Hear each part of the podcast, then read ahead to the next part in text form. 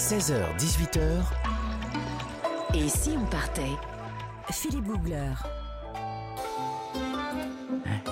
Et si on partait tous les jours un grand voyage? Nous sommes avec Nathalie Elal. Oui, présent. Nous sommes avec Emmanuel Jarry Prête pour le décollage. et avec Jean-Bernard Carrier. Toujours prêt pour le décollage aussi. bien Toujours sûr. partant, je sais. Et la Birmanie, pouvez-nous nous préciser un petit peu C'est un peu flou dans, dans les esprits. Où est-ce que c'est la Ouais, Birmanie alors Asie du Sud-Est, Ouais. résolument. Euh, le plus grand voisin, c'est la Thaïlande. Donc Ouais. c'est juste à côté de la Thaïlande, c'est à l'ouest de la Thaïlande, un pays qui fait un petit, un petit peu plus grand que la France en superficie, pour Ouais. donner une petite idée, mais surtout très allongé. Il se termine par une immense péninsule au sud. Ça fait à peu près du nord au sud 2000 km, pour vous donner une petite idée.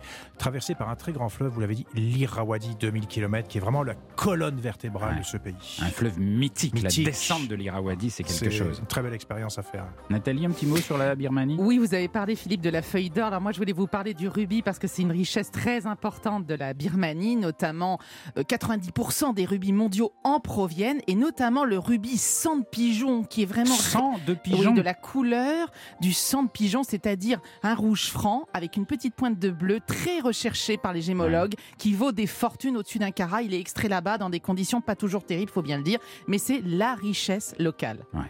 Bruno Boulier, vous êtes français installé euh, entre la Birmanie et la Thaïlande depuis euh, 12 ans, je crois. Vous êtes propriétaire d'un hôtel euh, à côté de, de Mandalay qui s'appelle le Mingun River Lodge. Bonjour Bruno, vous êtes en direct euh, depuis là-bas. Bonjour Philippe, euh, bonjour à tous. Bonjour. Bonjour Bruno. Il est, il fait, il est quelle heure en Birmanie? Bonjour. Alors ici il est euh, 21h45. Ah, ça va, on vous fait pas coucher trop tard, c'est raisonnable. Moi, ce que, Non, non, non, ça va. Moi, ce que, ce que j'aime, je sais pas si c'est ce qui vous a surpris aussi au début, quand on arrive en, en- en Birmanie, le, le premier choc, si j'ose dire, c'est c'est plus qu'une surprise, c'est un choc, c'est les visages. Les visages des Birmans qui sont vraiment très particuliers, toujours très souriants et surtout couverts de cette espèce de poudre pour beaucoup de Birmans.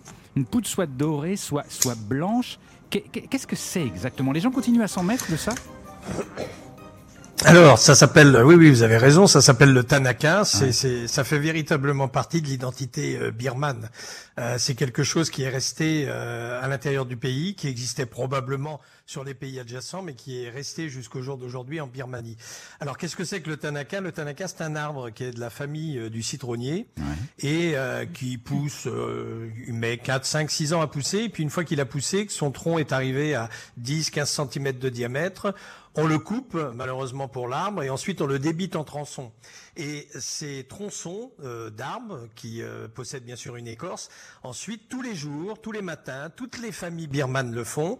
On va prendre une pierre un petit peu rugueuse, et puis on va rajouter un petit peu d'eau sur cette pierre, et ensuite on va frotter le tronc, et il va euh, évidemment y avoir une espèce de poussière d'écorce de Tanaka qui va se mélanger à l'eau, qui va former une pâte, et cette pâte, on va se la mettre sur le visage entre autres, par- plus particulièrement sur les parties euh, saillantes, c'est-à-dire les pommettes, le nez, le menton, parfois le front. Et euh, la légende nous dit que le Tanaka a des propriétés extraordinaires. Euh, rien n'est prouvé bien sûr, mais on peut conserver la légende. Toujours est-il qu'une chose est certaine, c'est un cosmétique qui est relativement intéressant et principalement pour se protéger du soleil. Ah, Alors comme euh, une grande partie de la Birmanie, euh, à peu près 70% est rurale, donc travaille dans les champs, euh, inévitablement elle est confrontée au soleil, elle se protège avec les chapeaux, mais euh, les hommes comme les femmes, euh, les enfants se mettent du tanaka donc pour se protéger euh, du soleil, et c'est resté dans la tradition, et même si vous êtes un citadin, donc si vous n'allez pas dans les champs, euh, on continue à vous mettre un petit peu cette, euh, cette patte miracle, parce Ouais, et c'est- que on lui attribue... Et, euh, et c'est très étonnant parce qu'effectivement, une grande, grande majorité de Birmans ont cette poudre sur le visage. Ouais, c'est très ouais, surprenant. Exactement. Et- Emmanuel Exactement. Je me demandais, Bruno, s'il n'y avait pas aussi une coquetterie chez certaines femmes parce qu'elles font des ronds sur les joues, d'autres font plutôt des traits. Donc, est-ce qu'il n'y a pas un peu comme un maquillage? Alors vous avez raison, et- étant donné que c'est une espèce de crème qui est extrêmement voyante, hein, c'est pas comme une une euh, une crème solaire que vous mettez, que vous tentez un petit peu de, de diluer pour euh, pour qu'on la voit pas trop. Là, c'est volontairement visible, et comme c'est pas très joli quand vous la posez n'importe comment comme ça, les élégantes, euh, et il y en a beaucoup euh, Mm. en Birmanie, eh bien avec des peignes, parfois même avec une, une feuille euh, d'arbre, notamment euh, l'arbre du Bouddha, le, le- le- fameux Ficus religiosa. Elles se collent ces feuilles une fois qu'elles ont déjà mis la crème sur leurs joues, et lorsqu'elles la décollent peu de temps après, vous avez toutes les nervures de la feuille qui apparaît, la forme Ah, de la feuille qui apparaît sur votre joue, et ça confère effectivement euh, une certaine, euh, voire une très grande élégance.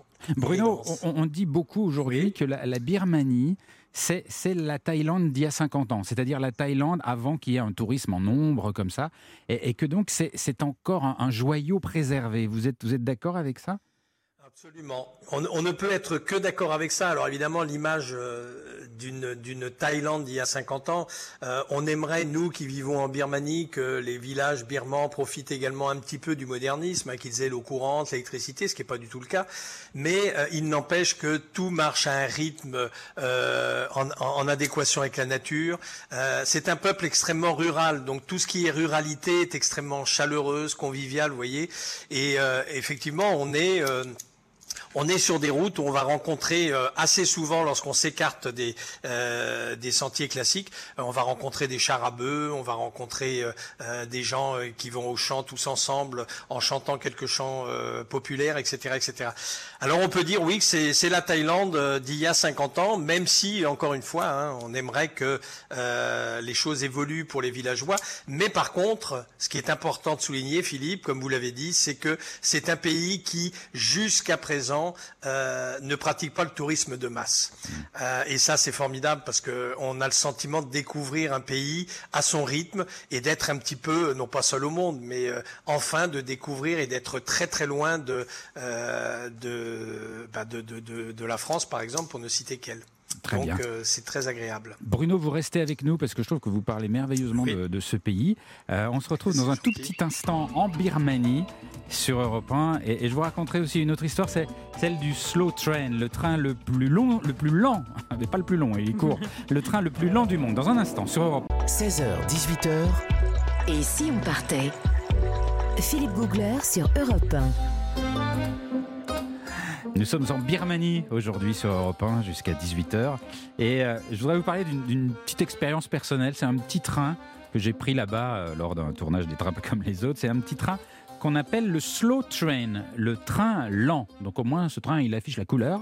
Donc il faut aller le chercher au milieu du pays en altitude, euh, dans la montagne birmane, à environ 1300 mètres d'altitude, dans un petit village qui s'appelle Kalo et que les euh, colons britanniques, quand ils étaient là il y a longtemps, euh, adoraient parce qu'ils y trouvaient un peu de fraîcheur. Donc c'était une espèce de petite station euh, d'altitude. Et il y a une petite gare là-bas qui date de l'époque. Imaginer euh, au milieu de la Birmanie, une petite gare en briques avec un look vaguement anglais. Il y a des panneaux indicateurs en bois, des, rails envahis par les herbes avec des canards, des cochons qui passent au milieu de la voie. Et sur le quai de la gare, il y a un arbre, un bel arbre.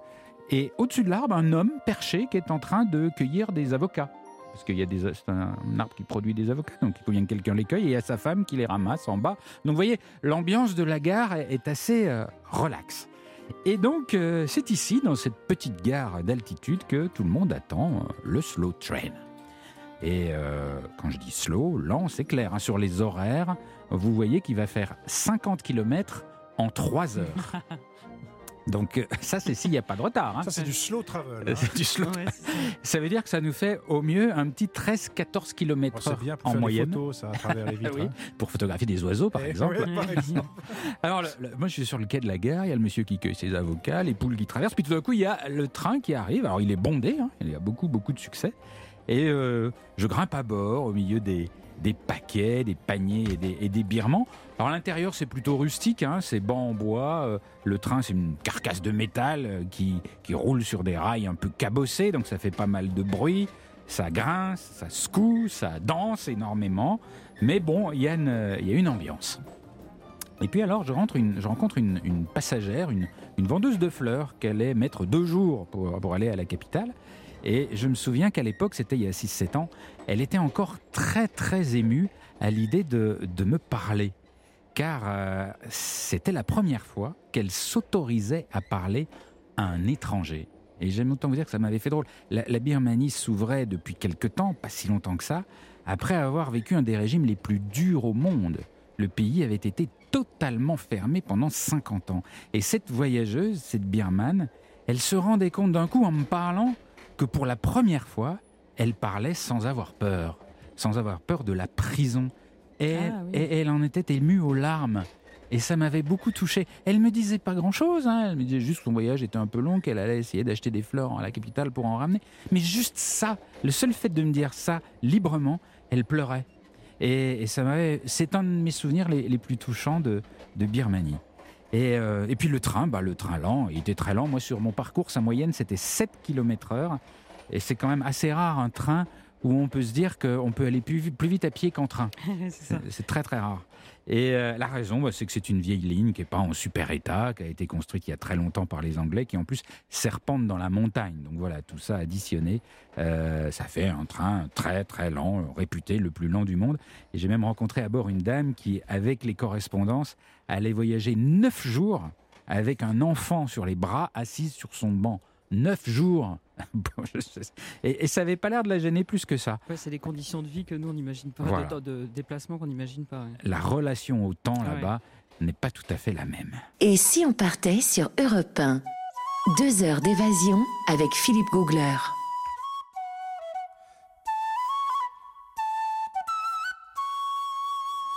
Nous sommes en Birmanie et Bruno Boulier est français. Il est installé là-bas en Birmanie depuis 12 ans. Il est propriétaire d'un hôtel qui s'appelle le Mingum River à côté de, de Mandalay. Et si on et Bruno, il y a, il y a, moi quelque chose qui, qui m'a beaucoup touché pendant ce voyage en Birmanie et je suis sûr que vous ressentez la même chose, c'est pas possible autrement.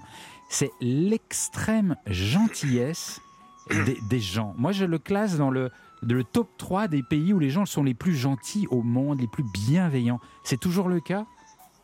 Alors, euh, absolument, Philippe, vous avez tout à fait raison. C'est d'ailleurs pour ça, euh, pour ma part, hein, euh, et, et je connais de nombreux Français qui s'y sont installés, c'est aussi pour ça qu'on est resté. Euh, en, une fois qu'on a un pied en Birmanie, on y met le deuxième, euh, et le deuxième est mis tout simplement par la, le, le côté très chaleureux des gens, leur sourire constant, euh, cette, euh, cette manière qu'ils ont de vouloir euh, à tout craint vous, vous rendre service, etc. C'est c'est très touchant, comme vous l'avez dit tout à l'heure, et, euh, et on a envie euh, de faire des choses avec ces gens-là. Alors peu importe qu'ils soient de l'ethnie birmane, peu importe qu'ils soient de l'ethnie shan ou d'une autre ethnie, euh, ils sont euh, quasiment euh, tous euh, unanimes sur cette euh, sur cette chaleur humaine et, et- et ça vaut ça vous change un petit peu, ça vous change quand vous quand vous êtes au contact de tous ces gens-là. Alors vous avez raison de le mettre dans le top euh, 3 parce que euh, il y a peu de pays où il y a autant de convivialité, autant de gentillesse sans rien attendre en retour. C'est ça. Alors quand vous souriez vous-même, ils adorent évidemment, mais à la limite, euh, bah, c'est pas grave si vous restez euh, de marbre, hein, ça arrive. hein, Il y a des gens qui, qui sont moins euh, réceptifs que d'autres, mais cette chaleur humaine, elle est vraiment omniprésente hier, aujourd'hui et on l'espère demain encore euh, pendant très longtemps. Moi, j'ai une explication qui est la mienne, mais est-ce que cette oppression, cette chape de plomb qui a régné sur le pays pendant 50 ans, est-ce que finalement, ça a renforcé les liens que les Birmans ont tissés les uns avec les autres pour s'unir, pour se, se protéger des, des difficultés de vivre? Et du coup, ça a créé cette forme de, de bienveillance? Alors je pense, je pense que vous avez raison. hein. Ça c'est c'est une évidence. Alors évidemment, on va pas parler des problèmes interethniques hein, parce que là il y Ouais. aurait beaucoup à dire. Mais euh, euh, il est évident dans la région que je connais le mieux, c'est-à-dire la, la, la plaine centrale autour de Mandalay, euh, euh, vers le lac Inle et jusqu'à Yangon. Oui, je pense que l'oppression, je pense que la, la sévérité du régime a fait que les gens se sont entraidés naturellement. Ça c'est un premier point, hein, euh, le point politique. Et puis le deuxième point, euh, c'est euh, la pratique de la tradition bouddhiste. Euh, inévitablement, le bouddhisme est pour beaucoup, lorsque tous les moines vous enseignent euh, la- les différentes voies de moralité, les voies à suivre pour pour un bien-être euh, euh, terrestre, euh, je pense que tout ça, ça joue. Et euh, les gens sont naturellement, voilà, gentils, ils suivent, euh, ils suivent cette voie-là. Donc Mais- c'est très touchant, encore une fois. hein. C'est c'est vraiment l'une des des forces du pays, cette Ouais. chaleur. Ouais. Merci beaucoup euh, Bruno Boulier de, nous- avoir euh, raconté euh, à votre façon la, la Birmanie. Et j'espère qu'on aura d'autres occasions d'échanger autour de ce pays qui est incroyable. Dans un tout petit instant, nous irons dans une région encore plus reculée de, de Birmanie, chez l'ethnie, chez les Dawai, en compagnie d'un réalisateur, Ludovic Fossard, qui a passé beaucoup de temps avec eux. Pour l'instant, on respire un petit peu, petit air estival qu'on aime bien sur Europe 1, avec Major et Greasy.